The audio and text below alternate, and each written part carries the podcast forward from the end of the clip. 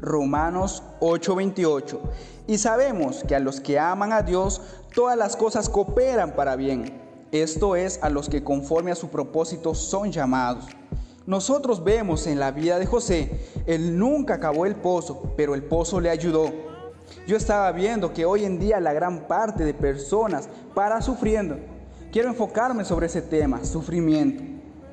Hoy incluso las canciones y las películas de gran suceso tratan de eso, de sufrir. Las canciones que hacen suceso hablan acerca del sufrimiento. La verdad es que hay gente que está cantando esas canciones sonriendo, pero por dentro están sufriendo, por dentro están llorando. Muchas veces nosotros tomamos nuestras decisiones y después sufrimos con las decisiones que tomamos. Podemos ver el caso de Adán y Eva. Cuando ellos estaban en el paraíso, Dios les dijo, no pueden comer de este árbol.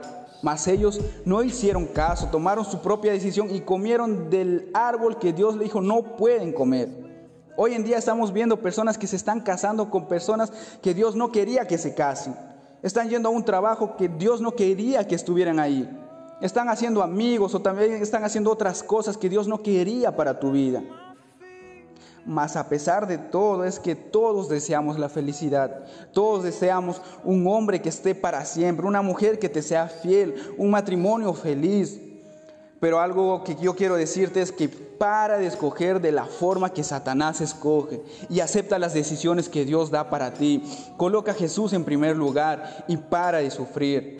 Hay gente que le gusta la oscuridad, mas hay gente que también le gusta vivir en luz en la oscuridad nosotros sabemos que no podemos ver, nosotros nos podemos golpear, no sabemos del peligro que está a nuestro alrededor, mas en la luz nosotros podemos ver todo peligro que está a nuestro lado y tomar la mejor decisión.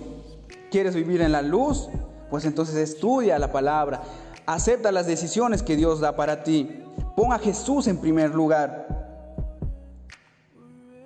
Yo te digo que para de sufrir en este tiempo. Recuerda, todo te es lícito, mas no todo te conviene.